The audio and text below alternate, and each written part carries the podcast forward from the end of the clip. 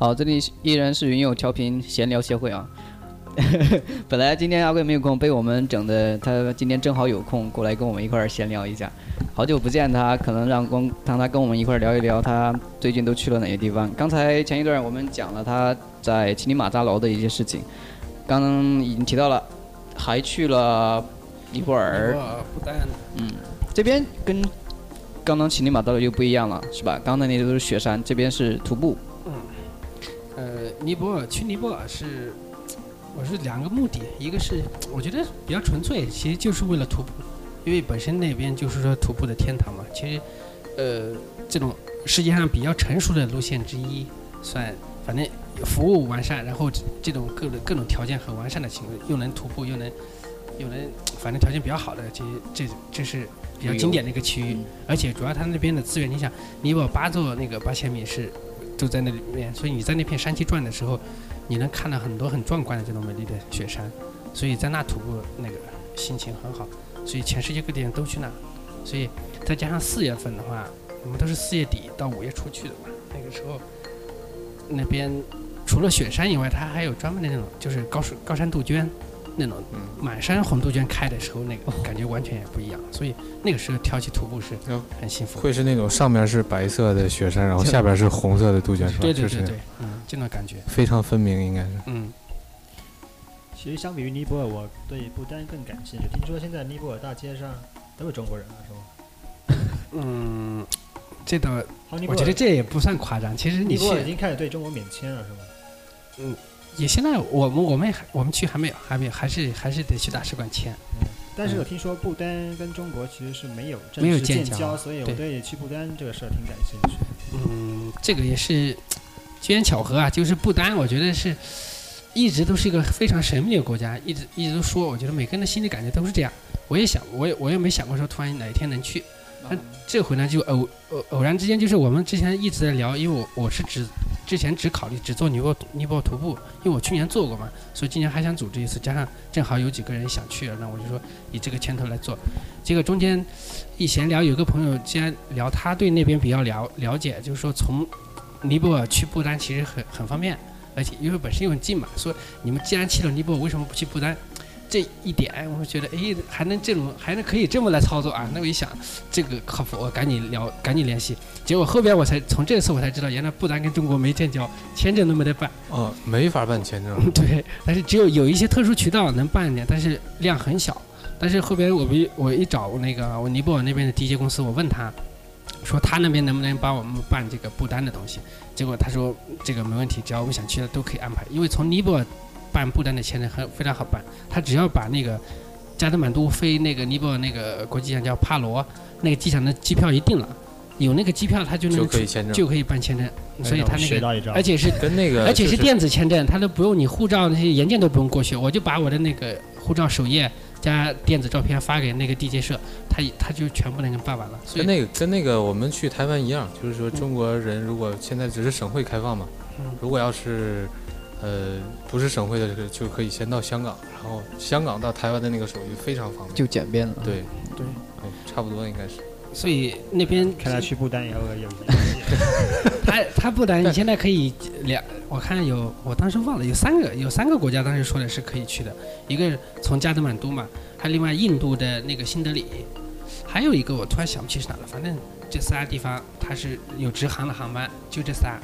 就不丹其实对我们来讲都是一个挺神秘的一个地方，因为它你看它它就是面积那么那么小的一个地方啊，然后就是一直坚强的存在，对，然后又没 又没跟中国建交，然后我们又很很难从这个呃没建交是也有政治因素在里面，对对对，然后很难从就是各种途径去了解到这个国家的一些风土人情啊或者什么，那我就听阿贵说呗。对，来，主要是阿贵。你都你都去了些啥地方？呃，先是飞机飞到他的他的国际机场叫帕罗，是他的现在的第二大城市吧，不丹的。然后不丹的首都叫廷布，就从帕罗下了飞机以后，我们从那坐车大概一个半小时左右的才到廷布。然后它的第二，它的老古都就是。就是这个廷布是它的新的新的那个首都嘛，它的那个老古都，我突然它那个名字特别别就叫老都，啊，那儿没有 地图，昨天还想起来，反正突然间又想不起来了，反正后面可能再补。看来还挺，难记的这个名字。其实不是太难记，我就比较拗口突然间。不对。老了。没事没事啊。然后我微信里面，我微信里面发的特别多，太清楚。哦，好好，大家去关注一下阿飞的微信。对，然后、老老的首都，然后这三个地方，其实我们这回主要就去了这三个地方，但是每个地方，呃，都去参观了它几个著名代表性的景点。嗯像不丹，呃，从我的感觉里面，这回参观了几个景点里面比较突出的，因为它每个这个大的城市，因为它都有一个，其实叫布达拉宫那样的一个一个一个一个建筑，他们叫嗯他们叫宗，这个概念就是综合那个宗，就我们就叫宗啊，翻译过来叫宗。然后，因为它是一个政教政教那个合一的国家嘛，所以每个宗里面它一基本上要么一半是那个嗯这个这个叫国国会的嘛，国王的，一半是那个那个他们那个僧人的，就这么都都都都是一起在办公。就是政府办公大楼，相当于对对，就是那个概念，就是而且每个地方的宗的特点都不太一样，就他的那个老的那个老的那个古都那个宗特别的漂亮，很震撼，就是嗯，它它有两条河，它那边叫男人河跟女人河，两条河中间交汇的时候，他就站在那两，他就在那块交汇的那个中间夹夹在那一块，然后当你我们这回去看到它的时候，首先它四周围绕的那个建了栽了很多那个当地那叫紫银花，就是开出来是紫色那种花，特别漂亮。就我们这回也运气特别好，赶上正好盛开的时候，就你去到那以后，你一看，突然间全是花，而且突然间有这么一个建筑，然后摆那的时候特别震撼。所以我就看这几个宗，这个宗是我们觉得最震撼的一个东西，特漂亮。另外一个点就是说帕罗里面有一个那个虎穴寺，我觉得这个应该是网上一查就能肯定，寺，就是在那个山半腰建了一个寺虎穴寺，老虎的虎嘛，洞穴的穴，嗯，就那个寺在山半腰建了一个寺庙，是那个莲花生大师修行那个地方，所以那个也是全世界人到那基本上要必去的一个点。所以每到那，那里也是现在也发展，我觉得现在那个地方旅游也挺成熟的，到那山下也像国内一样，也也是可以租马啊干嘛，你还可以骑着马上去干嘛，也都有那种的。然后中间休息站它都有那种餐厅给你提供午，直接给你提供午饭，你都不用带任何东西，你到那去吃。然后，呃，中间看的其他几个景点，我觉得印象不是太深了啊，就我觉得就没必要去的。反正这，它不丹的话串串旅游，我觉得这就这以这几个宗为主，然后再加虎爷寺，我觉得主要是这个就是看宗教的一些人他他那个五，不丹总共五个宗，五个宗我们这回去了三个，就是比较重要的三个。然后另外几另外两个宗是在他的，因为我们去的都是这几个地方都是不丹的偏西部的地方，然后中部跟东部一般都进很难进去，因为开车开好几天。然后中部还有一个机场是它国内的一个小机场，但是因为那个比较难飞啊，加上天气稍微不稳定就飞不了，所以一般都不会往那边进去。所以一般现在都是在偏它的西部在旅游。就除去参观一些景点，我们都知道说，不丹说是世界上幸福度最高的国家。嗯。你去那，你能感觉到吗？有什么特别特别的感受这方面？什么什么东西？幸福指数最高。指数啊，嗯，这个呃，怎么说啊？我觉得我有有一点感触啊，其实可以给大家分享，就是这中间跟我们跟当地那个不丹的导游聊，就自己瞎聊天的时候说，诶，就说我们都问他说，人家都给你们这种评价嘛，为什么会有这种感觉呢？他们因为首先他们自己。他们自己没有太多这种像我们这种这种明显的这种生活压力，因为他是就一个家族，就从从很早到现在就是一直累计就建一栋房子，就不停的在那建就建一栋房子，所以你现在看到的就感觉每家都是那么一栋房子，而且巨漂亮，而且它是因为几个家族累计建起来，这些后边的人他没有什么这种压力去非说要去弄这个东西，而且本身他的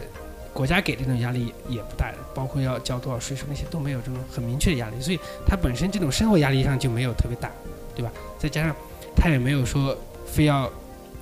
非要多大目标，非要往往去到什么，反正他们的那种向导那种，就导游跟他瞎聊的时候，他首先这个做他这个职业的来说，尤其做这个中国的导游，他不单总共只有六个能说中文的导游，然后我们去了还因为因为中国人去的不多主要是这个问题。然后，然后跟他们聊了，他就说，反正做导游对他们来说，这个收入已经足够了，也没想那么多。但是，我就问他那个，因为现在说了万楚克那个国王嘛，其实平嗯我觉得也是一个关注的话题。到那以后，因为你一下飞机，在那一看，就是一大大幅画面，画就国安跟亮王菲，天，看哎着特明显。他那儿就是说这个，比如首都也好，或者是你们下飞机那也好，是那种国际化的都市的感觉吗？还是说，呃，稍微发达程度到什么样？对它的发达程度现在到什么样？呃，肯定不是你想象的像那种国际化大都市那种感觉。啊，对对，肯定不是那种。对，那会像比如说拉萨那样吗？到那种程度了吗？我觉得跟拉萨还算比较像，还算比较像。但是大概这个水平应该可以可以有对，但是但是我觉得它它是那样，就是说它也不是说是非常整什么高楼大厦那种感觉，它是还是属于这个生态保护的特别好，就很自然的一种融合。就是建了这个房子也不会特别说把那个环境破坏到什么的。它房子之间它因为它也没那么多房子，就感觉就是独立独立一栋一栋的，然后中间都是那种也都是很是原生态的东西，所以车车应该也不会很多是吧？对，不多。但是你就首先第一感觉就是觉得这个地方很很纯净，我就嗯感觉第一感觉就看到的就很纯净，而且到那以后你就自然的感觉你的那个生活节奏你就不想快，你就想慢下来，这种感觉，很舒适啊，嗯，很舒适所以，我替广大贵粉问个问题啊，啊。大家在关注你的不丹行程时，都发现你们都穿了民族服装了。呃据说你还穿上丝袜了，是吗？哎呀，这个这个当时也是，呃，是我们穿着丝袜跟裙子是吧？不是是当地不丹的服装，就是不丹是也是男的是穿这种服装吗？是要叫袍，他们其实其其实像我们就有袍嘛，啊嗯，，古代的呃对，稍微捆一下那种的。那也不用穿丝袜嘛。他他是我那个不是他算什么休闲装，呃他正式的话是穿的黑丝，也算，其实不叫丝袜，其实不叫丝袜，是那种其实就长筒袜比较厚，啊，到哪儿？然后穿皮鞋可鞋。能是大概那种毛线的那种对对对对？然后我当时我们当时因为我们那个地接的导游他有这个丝，因为他他觉得这个有意思，所以他安排了这个项目，其他都没有，就我们这个团队有，所以当时不是在停步有半天的时间嘛，所以当时我们就穿了那个他给他找人给准备的，一人一套。然后到我那呢，又之前没考虑啊，没想啊，说怎么还有个男的，就都想到女的去了，是吧？结果最后临时一找，男的带了一帮临时一找，然后这个找来还借了一双他们那个袜子一穿，结果说没有黑的，只有这个颜色，我还整了一个比较像浅浅灰的那种嘛，嗯感觉是那种的颜色穿的。然后不过这里边也挺逗啊，就是我们穿完以后，我们就各地去拍照，然后最后在在那个旅在那个邮邮局的时候，我们在那聊天，然后我不是穿的那旗袍，然后我跟那些会员我们都在那说中文嘛，然后几个几个中文导游都过来。什么时候冒出来这么说中文那么好的一个中文导游，你知道吗？因为总共六个，他们都知道都是谁谁谁。结果一看我说的最好，这个不认识。结果就关键那些旅游者也说，你看人家中文说的好，你们不行，然后赶紧问我，我说能不能带我？我也不去，我应该留下来。挺好玩的一个是。还能还能赚点钱。然后刚才说的那个国王，还有个事就是，确实他们民众对他爱戴到什么程度就到，就是说，我们之前随便聊他自己的生活，他可能觉得有什么什么难度什么什么的，不管他他肯定也有他自己对生活不满的地方，这个我觉得哪哪个地方都有，不管幸福度再高也有，就是，嗯，但是一聊我说，因为我觉得，我就想问他你们对国王什么概念嘛？他一聊，哦那个一下子就转了，就那个心态就转了，就觉得他觉得国王就是就一下子觉得很崇拜，对非常好。为什么？我说我觉得为什么？他就说，首先他不住说他不住像其他的总统，他有一个单独的别墅干嘛的？他不是说是自己盖一个开个山买个别墅自己在那官邸官邸在那住，他很亲民。就是首先他住的地方或者是他办公的地方都很亲民，都很小，而且也经常下来跟民跟民众们有这种互动，感觉特别亲民，给人感觉就这样，所以人家对他自然就好，而且他他每个餐厅特别明显，只要去了一个大连的餐厅，上面挂的都是国王、国王跟王妃，或者是几世国王，反正都有他们的照片。这个国王、王妃都是帅哥美女是吧？对，这个当然他那个，那他政教合一的话，除了国王，还有一个精神领袖，就是对呀、佛教的那个领袖嘛。嗯呃，让你总结一下，对推荐我们去不丹的话，您觉得最值得推荐的地方是什么？嗯，我觉得你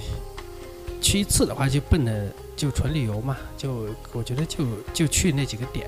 就把那几个宗给了解了，然后另外虎穴寺看了，我觉得就足够了。吃的呢？吃的呢？那边有什么？吃的话，其实不丹吃的还可以。嗯呃，他那个说一下，他他这个里面忘了一个规定，不丹因为它是这种每年的旅游人数，它是有全球它是有控制的嘛，所以去那以后他怎么控制？一个是通过机票来控制，另外一个通过消费来控制。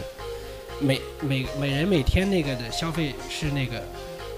二百五十美金，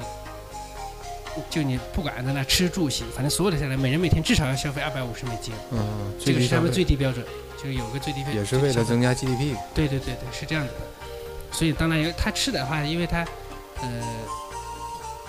他还比较偏我们那个偏，其实还偏我们这种口味，嗯辣的口味。其实正常的，只要好点的餐厅，他做的那自助餐干嘛的，其实我们吃都没问题。行，那不丹就说到这儿呗。然后那个，再聊回阿贵的主业，对对对对其实不丹对阿贵来说，估计也只有休闲旅游放松啊。对，其实我我嗯最开始以为去不丹是可能是徒步啊，或者是有什么山峰资源之类的，嗯其实就是还是看一看风土人情之类的。嗯下步我可能会增加一些内容，因为这次我也第一次去，本身对他也比较那他那儿的这些户外资源多吗？也有，他现在也在做，就是说有这种专门徒步几天露营的，也也有专门当地这个东西在做，而且也专门还有融入其他项目的，现在有专门户外宜家这类型的，其实都在有。我觉得他那边因为本身环境好，所以下步我肯定会融入其他内容来做这个线路，不是单纯的旅游了就。嗯那那个下一就是下一阶段的那个计划现在是什么？大比较大型的，嗯，这边呢，其实我后我下半年我们基本是在基本是在西藏了就，现在因为今年马年嘛，所以转山这块可以比较多，所以我们这边也因为好多会员也要求要去，所以可能八九这两个月基本上都会在都会在西藏去转哪个山？那那个个是是阿里嘛，阿里冈仁波齐，冈冈仁波齐是吧？对哎，阿里不是说叫限制人数进去吗？嗯，他是那样，就肯定限制肯定都有限制，就是，但是他是说需需要这种规范的去来做，他不是说它它杜绝那种很散的那种随便人去那种，所以首先你得找他指定的这几个旅行社来来办理这种正常的这些手续，有这大领是给你派导游。这一路的安排，其实这个都安排好了。其实他现在还是让进的，也不是说彻底不让进。嗯会有那个就是攀登的计划吗？下半年？嗯，下半年暂时没有，我可能最近的对月底对六月二十七号可能要去趟启资，但现在也没定。嗯行，那咱们再歇一会儿，先再好再来一首歌，下一段然后嗯咱们接接着聊。嗯那个放那个陆小彤的那个吧。